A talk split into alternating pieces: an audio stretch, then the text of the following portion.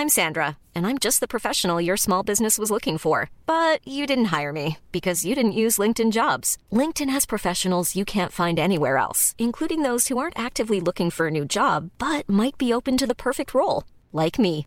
In a given month, over 70% of LinkedIn users don't visit other leading job sites. So if you're not looking on LinkedIn, you'll miss out on great candidates like Sandra. Start hiring professionals like a professional. Post your free job on linkedin.com/people today.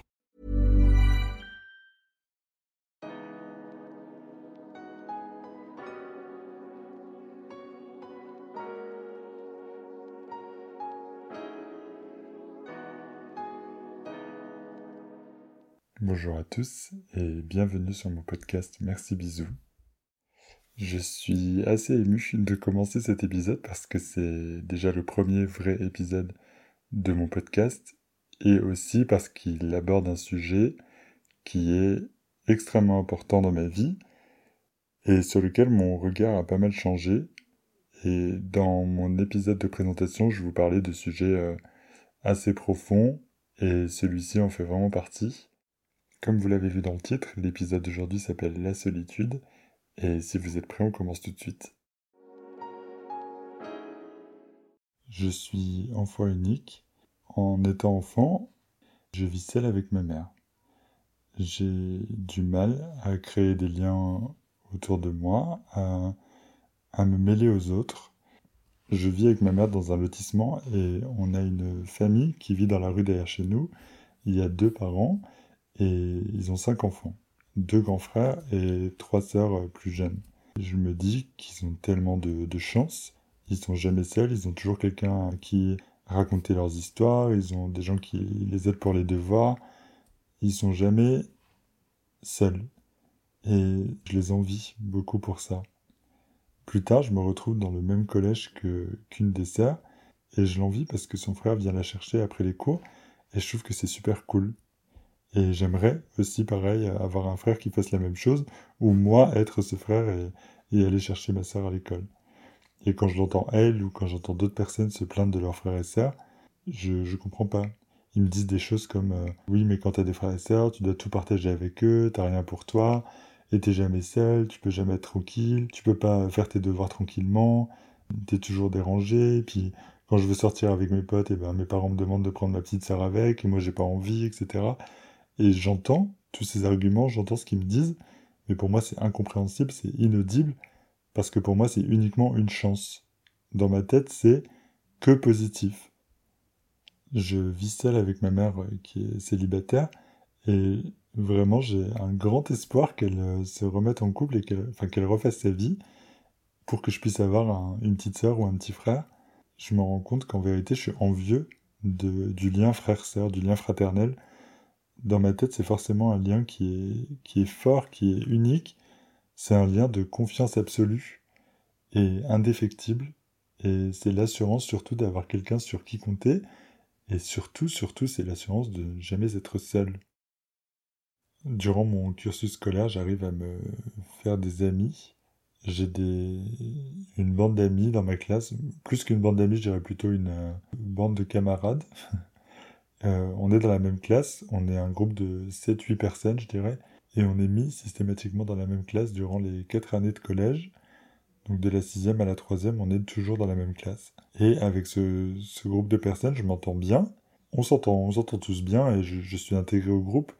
Sauf que j'ai des, goûts et des choses que je peux pas partager avec eux. En fait, on est, on est assez différents. On s'entend bien, mais on est différents sur plein de choses et eux se ressemblent et moi je me sens un peu comme un outsider parce que par exemple ils sont très investis dans leur scolarité parce qu'ils savent où ils veulent aller, ils savent ce qu'ils veulent faire plus tard et même si ça peut évoluer, ils ont déjà une idée précise et ils ont tous la même. Ils veulent tous travailler soit dans le domaine médical ou, ou euh, dans la recherche, etc. Et moi, je vraiment, j'ai aucune idée de ce que j'aimerais faire plus tard. Euh, c'est plutôt une source d'angoisse. Et, du coup, moi, je m'investis pas du tout euh, dans ma scolarité. Enfin, vraiment le, strict minimum pour pouvoir passer dans la classe supérieure et, et, ne pas me retrouver seul et rester avec ce même groupe de personnes. Mais, mais vraiment, par exemple, quand ils se voient à l'extérieur pour réviser, mais moi, j'y vais au départ, pas pour réviser, mais pour, euh, pour être avec eux. Finalement, je pense qu'ils s'en rendent compte et ils arrêtent de m'inviter. Et de toute façon, c'est pas des moments agréables pour moi, parce que quand j'y suis, je me rends vraiment compte que je, je suis pas sur la même longueur d'onde qu'eux. Et ce qui me chagrine aussi, c'est que j'ai des goûts, euh, j'ai des choses que j'aime et que je peux pas partager avec eux, que je peux partager avec personne en réalité. Par exemple, à ce moment-là, je suis fan de Mylène Farmer et Alizé, et eux, c'est pas du tout ce qu'ils écoutent. Ils écoutent euh, Linkin Park, euh, Rammstein, Gorillaz, donc c'est vraiment pas, c'est vraiment pas la même chose. Et, ça me rend triste. Récemment, j'ai retrouvé un agenda que j'avais à l'époque, qui n'était pas du tout pour écrire mes devoirs, mais dans lesquels j'avais collé des photos de Mylène Farmer que j'avais imprimées et sur, sur lesquelles j'écrivais des choses au cas où quelqu'un, je me disais quelqu'un trouverait cet agenda par hasard et j'écrivais des choses comme euh, Mylène Farmer chante euh, pendant son concert en 1996, elle est magnifique, euh, comment la trouvez-vous, etc. Donc c'est touchant avec le recul d'avoir retrouvé ça, mais en même temps ça m'a rappelé vraiment l'état d'esprit dans lequel j'étais, c'est-à-dire que j'étais pas seul, enfin j'étais pas seul euh, physiquement si on peut dire, mais dans ma tête euh, je l'étais quand même parce que j'étais seul avec les choses que j'aimais quoi. Au niveau amoureux, je suis célibataire, je fais mon coming out à l'âge de 16 ans et je suis très rêveur déjà à ce moment-là, mais je suis toujours maintenant. À ce moment-là, je suis pas du tout dans la réalité. C'est-à-dire que j'ai envie de, rencontrer des garçons, mais j'en rencontre pas, ou peu. Et je, par exemple, je, planifie mon mariage dans les moindres détails, sachant que j'ai aucun partenaire. Après ça, je pense que peut-être pas mal de personnes le font, mais ensuite, euh, le problème, c'est que quand ça se corse en fait plus tard, parce que quand je, je commence à avoir vraiment des dates et des, des premiers rendez-vous, etc., c'est catastrophique parce que je me, je me projette beaucoup trop et je, je, me mets beaucoup trop de pression et du coup j'en mets beaucoup trop à l'autre euh, personne en face. À chaque fois que j'ai un premier date et que je sens qu'on s'entend bien, que ça match et que ça se passe bien, ça y est, directement, il y a quelque chose qui s'enclenche en moi et je me dis, oh, ça y est, cette fois ça va marcher, ça va être, euh, cette fois ça va être le bon, je vais enfin être en couple, je vais être comme les autres, je vais avoir des projets, on va, on va se marier, on va être ensemble, on va avoir une maison, un chien. Je, vraiment, je, je, pars très très loin et tout ça, ça se passe pendant le, pendant le date. Et du coup, je, commence à me mettre une pression énorme en me disant, il faut que ça marche. C'est-à-dire là, je sens que ça peut marcher et il faut que ça marche vraiment parce que comme ça, ça me permettra de, sortir de la solitude. Je serai plus jamais seul. Si je lui plais vraiment, il va se mettre en couple avec moi, ce sera mon partenaire pour la vie et la solitude, ce sera terminé. Je pourrai la rayer de ma vie. Sauf qu'évidemment, ça marchait jamais parce que mettre tellement de pression sur un premier date, au bout d'une heure de discussion, c'est pas possible. Enfin, ça ferait fuir n'importe qui, et même moi, ça me ferait fuir. Donc, euh, c'est évidemment, ça, ne marche pas du tout. Et ça, me ramène en fait à mon statut de personne euh, seule.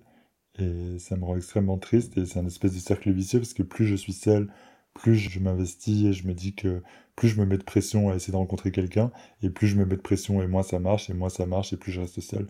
Donc vraiment, c'est vraiment un cercle vicieux qui est très difficile à vivre pour moi à ce moment-là. La solitude, c'est un fardeau qui est lourd à porter. C'est une solitude qui m'est imposée et que je choisis pas. Je la subis. Et comme je l'ai dit tout à l'heure, je, rêve beaucoup en regardant les autres, mais le problème c'est que ça me rappelle à quel point je suis seul.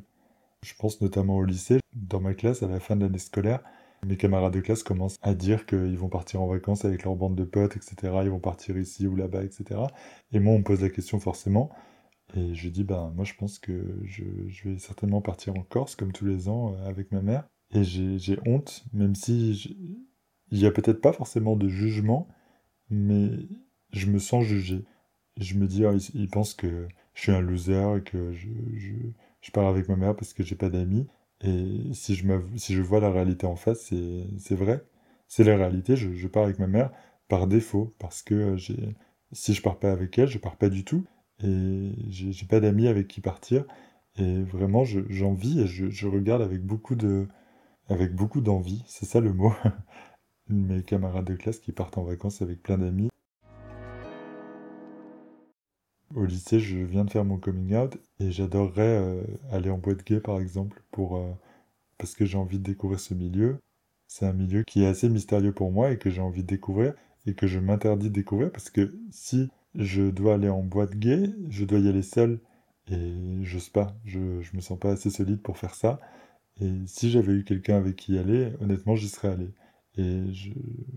voilà, c'est vraiment des choses que je m'interdis. Ça rend la, la, chose encore plus difficile.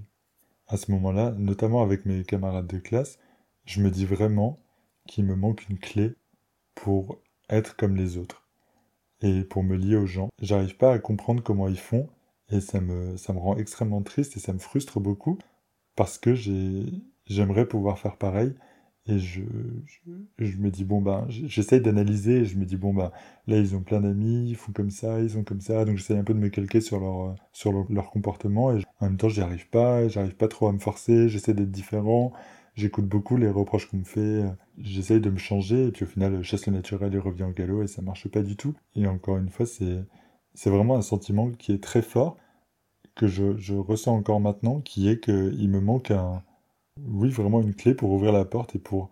J'arrive pas à mettre le doigt sur la chose qui me manque. Il me manque vraiment quelque chose pour pouvoir être complet comme eux et avoir la vie qu'ils ont. Et j'y arrive pas et j'arrive pas à comprendre euh, ce qui me manque et vraiment c'est difficile à vivre. C'est compliqué. Finalement, en grandissant, notamment durant mes études supérieures, j'arrive à me lier d'amitié avec des personnes, déjà parce que c'est un cursus scolaire assez euh, spécifique donc je me retrouve avec des personnes qui me ressemblent un peu plus, donc avec qui je m'entends bien, et c'est un peu plus simple. Et surtout, je, fais un cheminement personnel où je me dis, bon bah, euh, je suis quand même euh, seul, la solitude est là, elle est présente. Bon bah, il faut que j'arrête de m'interdire des choses pour autant. Faut que j'arrive à faire des choses seul, parce que de toute façon, je, je, suis seul. Donc il faut que je fasse des choses quand même. Et je décide de m'expatrier, donc un an en Angleterre, puis un an en Australie.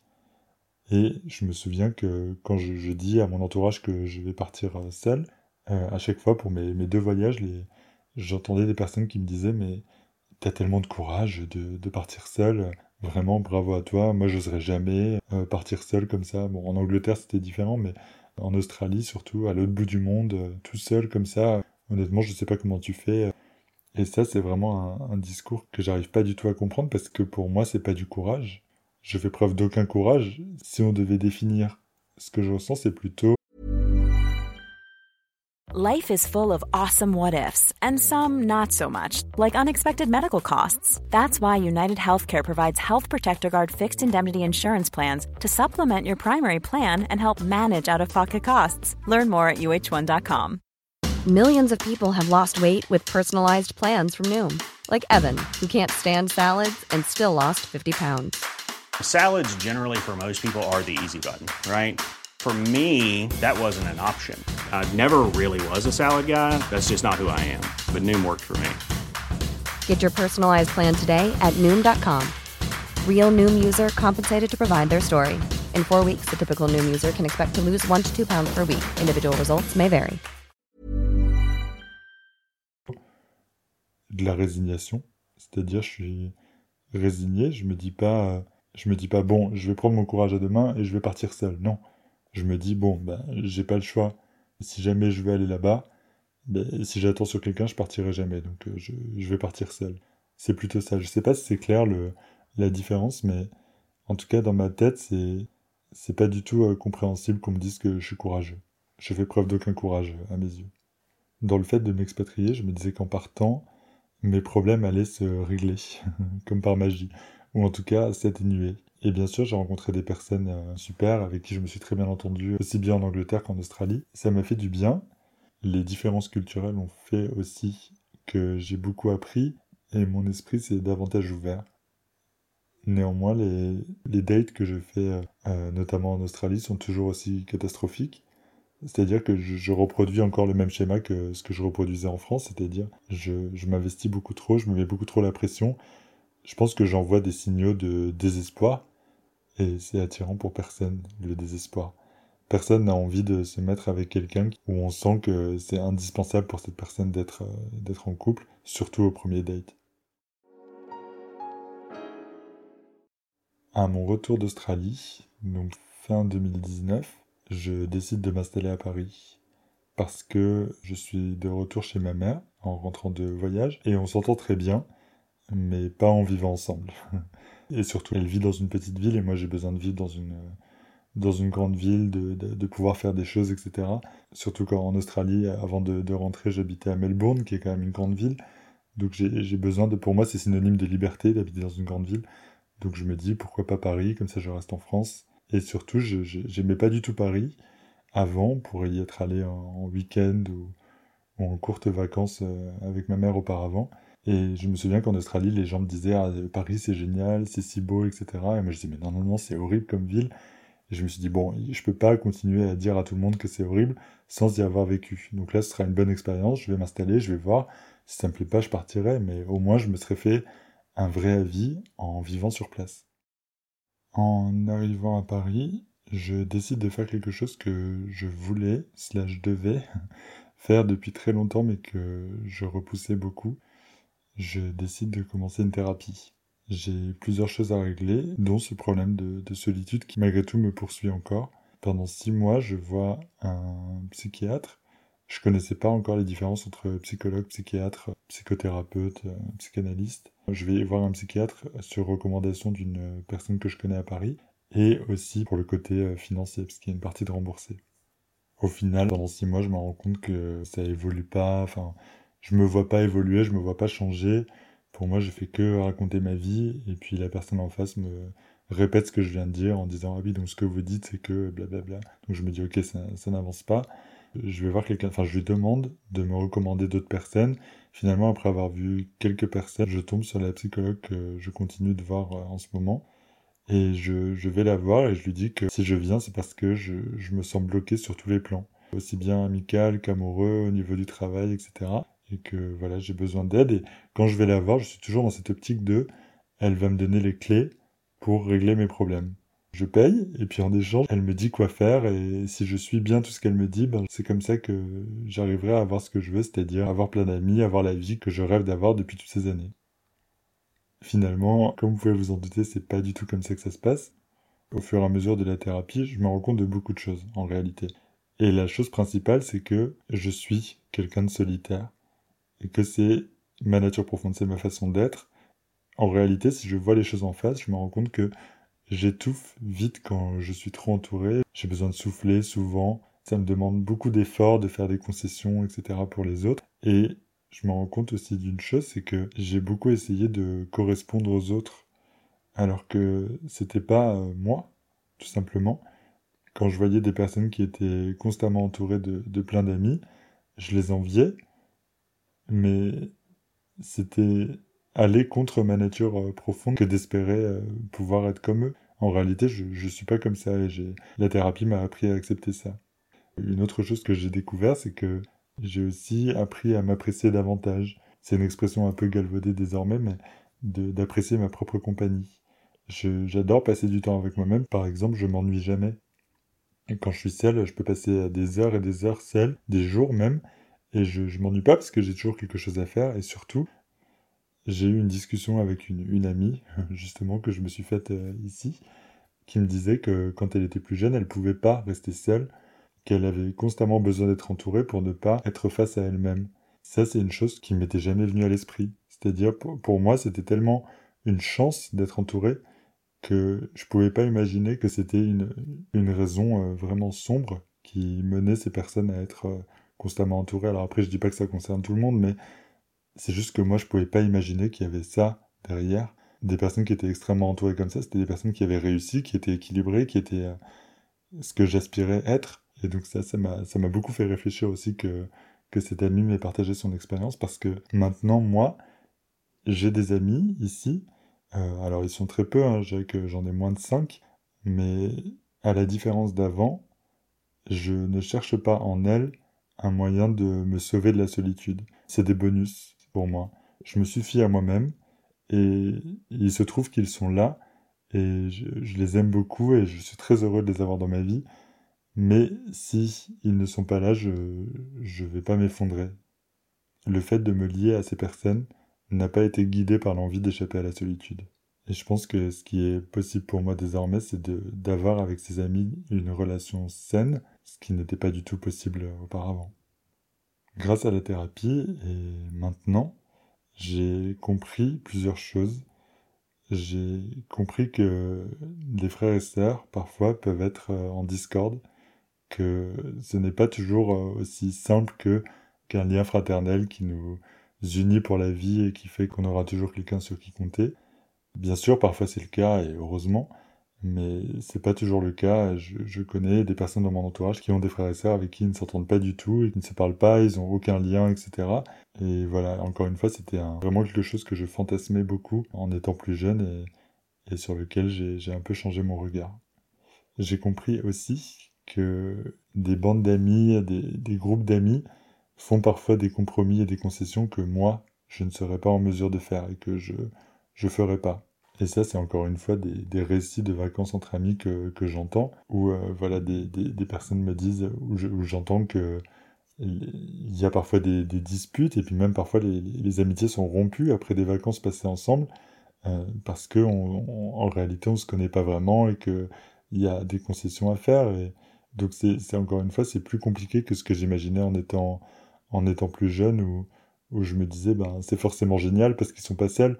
Non, parfois il vaut mieux être seul, et d'ailleurs je, pars maintenant en vacances seul euh, régulièrement, et c'est très agréable pour moi parce que je fais des choses qui me font plaisir, et j'ai besoin de, de faire plaisir à personne, et je fais tout pour moi. J'ai compris une autre chose, c'est que je ne devais pas chercher à tout prix quelqu'un juste pour ne pas être seul. Et ça vaut aussi bien pour l'amitié, comme je l'ai dit là juste avant, que pour l'amour. Quand j'avais des dates qui fonctionnaient pas, pour moi c'était la fin du monde. Pour autant, j'étais pas prêt à tout pour ne pas être seul, mais tous mes dates, toutes mes, relations étaient guidées par la peur de, finir seul, d'être euh, finalement seul avec ma solitude. Et maintenant, c'est plus le cas, j'ai plus peur de ça parce que je me sens bien avec moi-même. Maintenant, j'ai plus peur de ça. Alors, j'ai pas de, toujours pas de copains, mais pour la première fois de ma vie, c'est un choix. Avant, c'était un désespoir de pas avoir de copains. Et là, j'ai enfin compris une phrase que je ne comprenais jamais auparavant non plus, c'est que des personnes me disaient ah non non moi je suis bien content d'être seul, je peux faire ce que je veux, etc. Moi je veux personne dans ma vie. Je comprenais pas du tout parce que je me disais mais alors pourquoi ces personnes-là arrivent à rencontrer des gens alors qu'elles en ont même pas vraiment envie? Et moi, ça marche pas alors que j'ai toute la bonne volonté du monde. Et j'ai enfin compris ça, c'est que, bon, là après c'est différent parce que je continue à, à faire un travail sur moi-même et je suis justement trop centré sur moi-même. Il n'y a pas de place, il n'y a pas d'espace mental dans ma vie pour euh, accueillir quelqu'un et pour euh, m'investir dans une relation euh, comme j'aimerais le faire. Donc pour l'instant, je, je suis et je suis serein avec cette idée. Et ça, c'est nouveau. En conclusion de cet épisode, j'aimerais dire que j'ai jamais été aussi seul que maintenant. Comme vous avez pu l'entendre au, fur et à mesure de cet épisode, avant c'était ma mère et moi. Pour moi, c'était la seule personne qui était totalement digne de confiance sur laquelle je pouvais toujours compter. Je savais que j'étais la personne la plus importante à ses yeux. Et aujourd'hui, ma mère n'est plus là. Elle est décédée il y a quelques mois. Je suis pas très proche de ma famille. comme je l'ai dit avant, j'ai peu d'amis. J'ai pas de copains non plus. Donc je suis extrêmement seul, plus que ce que je n'ai jamais été dans ma vie. Je me dois d'être autonome, je dois prendre mes propres décisions. En résumé, je suis seul face à la vie. Et je suis seul et heureux. C'est-à-dire, ça m'a jamais aussi peu pesé que maintenant. Je dirais même que je suis mon propre allié et que du coup la solitude ne me fait plus peur. C'est pas la solitude n'est pas partie de ma vie, elle est toujours très présente comme vous pouvez l'entendre dans ce que je vous raconte, mais c'est mon regard sur elle qui a changé. C'est plus une, une épée de Damoclès qui, qui pèse au-dessus de ma tête où je me dis bon à tout moment le coup près va tomber, je saurai que je terminerai seul et que je serai seul toute ma vie. Là je, je suis content d'être entouré, mais être seul, c'est plus une fatalité, c'est plus quelque chose qui me pèse comme avant. Planning for your next trip? Elevate your travel style with Quince. Quince has all the jet-setting essentials you'll want for your next getaway, like European linen, premium luggage options, buttery soft Italian leather bags, and so much more. And is all priced at 50 to 80% less than similar brands. Plus, Quince only works with factories that use safe and ethical manufacturing practices. Pack your bags with high-quality essentials you'll be wearing for vacations to come with Quince. Go to quince.com slash pack for free shipping and 365-day returns. Aujourd'hui, je suis très seul et je suis très heureux. Tout va bien. je vais m'arrêter là pour cet épisode. C'était assez intense pour moi de, de vous raconter tout ça. J'espère vous avoir peut-être apporté, pas des clés, mais en tout cas mon expérience, que ça vous a fait peut-être euh, réfléchir. N'hésitez pas à me laisser un commentaire. Il y a mes réseaux dans la description de l'épisode. N'hésitez pas à m'écrire sur n'importe quel réseau social, je réponds à tout le monde. N'hésitez pas également à me laisser une note sur, euh, sur l'application de podcast sur laquelle vous m'écoutez, ça me ferait extrêmement plaisir et ça m'encourage à continuer. Donc n'hésitez pas, je vous remercie encore une fois infiniment de m'avoir écouté. Je vous dis à la semaine prochaine pour un nouvel épisode. D'ici là, je vous embrasse et je vous dis à bientôt. Merci, bisous.